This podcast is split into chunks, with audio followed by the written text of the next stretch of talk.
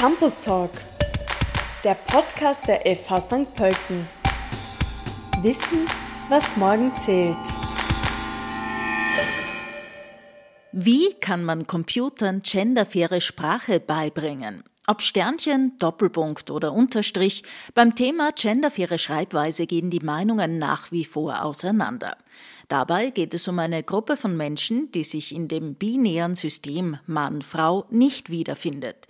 Bei einem dreitägigen partizipativen Workshop haben sich vor kurzem VertreterInnen der queeren Community, ÜbersetzerInnen und ExpertInnen für Sprachtechnologien zusammengefunden. Für die Fachhochschule St. Pölten war Researcher Lukas Daniel Klausner vom Institut für IT-Sicherheitsforschung mit dabei. Hallo Lukas. Hallo. Ich bin schon gespannt, auf welche Ergebnisse ihr gekommen seid. Zunächst zum Ausgangspunkt. Was für Problematiken stellt denn die genderfaire Schreibweise für Computer und automatische Übersetzersysteme dar? Es fängt eigentlich schon an, bevor man überhaupt über genderfaire Sprache zu reden beginnt. Ähm, die bestehenden Machine Translation Technologien und anderen Sprachtechnologien tun sich schon reichlich schwer damit, auch nur bezüglich binären Geschlechtermodellen, also Männer und Frauen, adäquat zu übersetzen.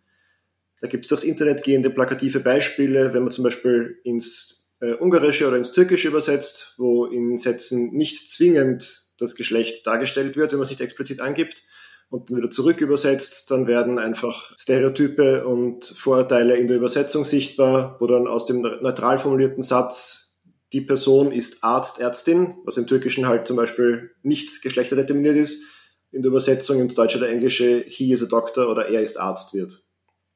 Und noch viel komplizierter wird das Ganze, wenn man sich auch um nicht-binäre Menschen kümmert in der Sprache.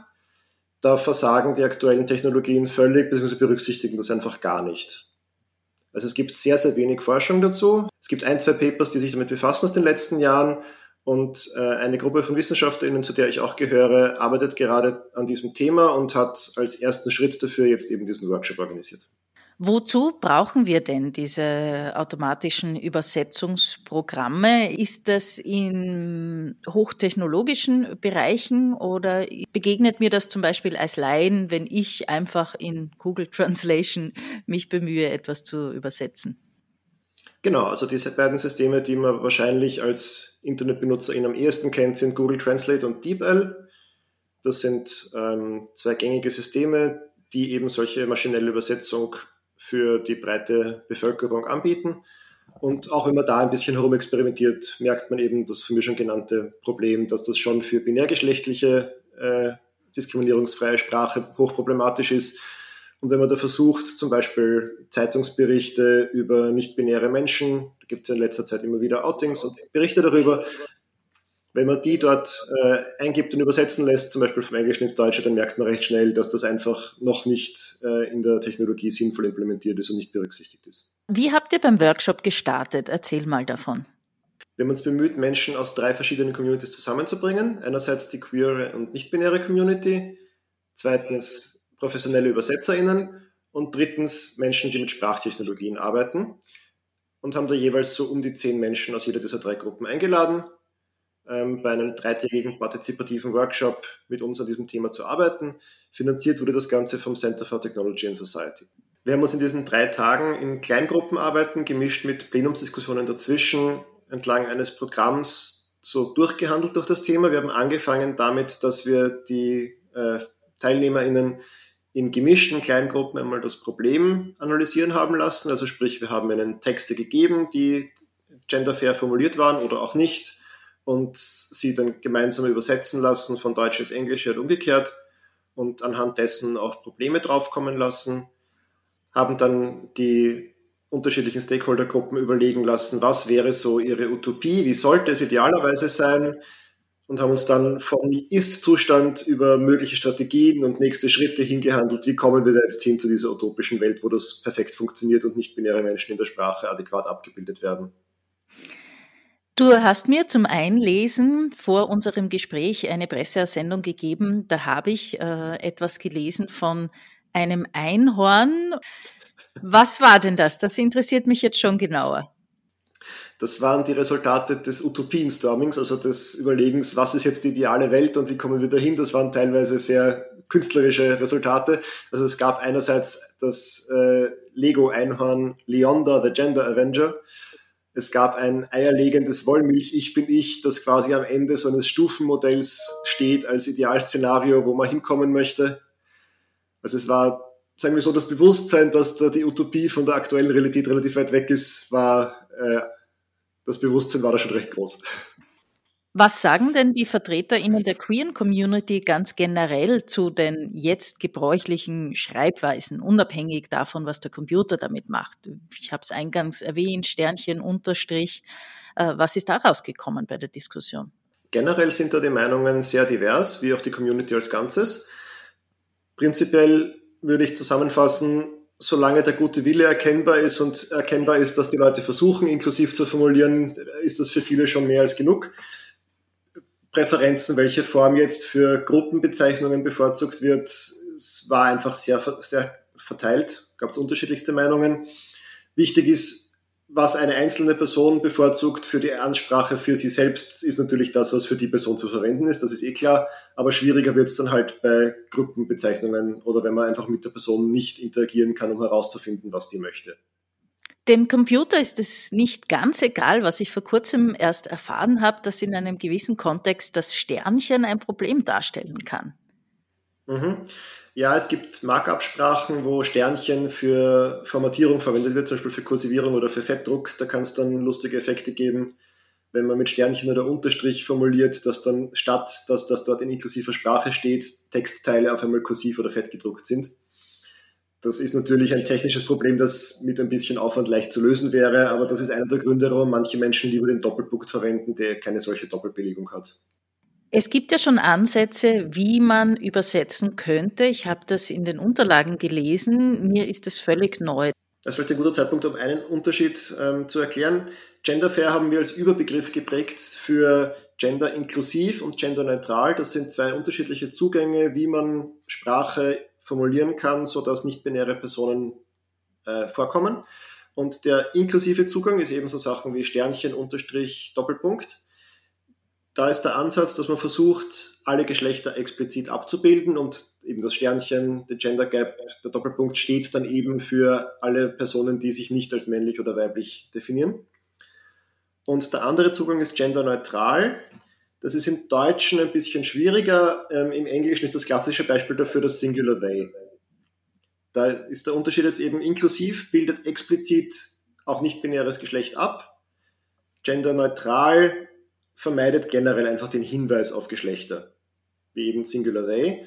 Im Deutschen gibt es dafür primär eben solche Neopronomen und ähm, Sprachinterventionen, die sich nicht besonders weit durchgesetzt haben bis jetzt. Vielleicht kommt das jetzt in den nächsten Jahren. Da gibt es unterschiedliche wie die ENS-Formen oder die NIN-Endung. Es gibt auch einfach große Diversität in der Community, was bevorzugt wird und wer welche Form verwendet. Damit wir uns das besser vorstellen können, kannst du uns vielleicht einen solchen Satz mit einem ENS sagen? DENS, solidarisch rechtsberatens, hat eine Zusatzausbildung absolviert. Ich gebe zu, ich habe nicht viel verstanden. Wie würde dieser Satz jetzt heißen, wenn man gender-inklusive Worte benutzt? Mhm ist im Singular immer ein bisschen schwierig. Also manche Menschen verwenden im Singular dann auch eben Sternchen und solche Formen, um es inklusiv zu meinen.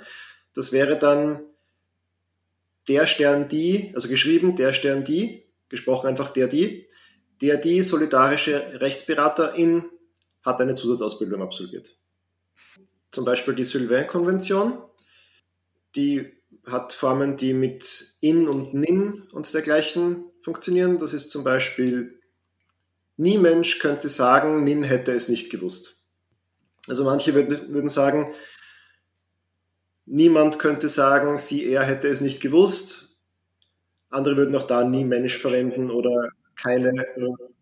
Ja, gibt unterschiedliche Ansichten. Wie geht es jetzt weiter im Projekt? Du hast schon gesagt, ihr habt einen Forschungsantrag gestellt. Das heißt, da kommen noch viele weitere Schritte. Genau. Also wir werden jetzt bald eine Zusammenfassung auf unsere Website stellen. Die lautet genderfair.univ.ac.at. Da kann man jetzt schon ein bisschen Informationen zu dem Workshop sehen und bald auch eine ausführliche Zusammenfassung der Resultate. Wir arbeiten an zwei Publikationen, die die Resultate des Workshops zusammenfassen. Einmal mit Fokus auf die Queer Non-Binary Studies und einmal mit Fokus auf Übersetzung und Sprachtechnologie. Und falls wir das Forschungsprojekt dann hoffentlich genehmigt bekommen, werden wir weitere Workshops dieser Art im Zuge des Projekts abhalten und natürlich auch eigenständig Forschung betreiben. Zum Beispiel eben zur Generierung von Corpora, die genderfaire Sprache abbilden, zur Weiterentwicklung von bestehenden Übersetzungsalgorithmen. Da gibt es auch Technologien, wie man denen quasi nachträglich beibringen kann, Dinge, die nicht im Korpus gestanden sind, dazu zu lernen und so weiter.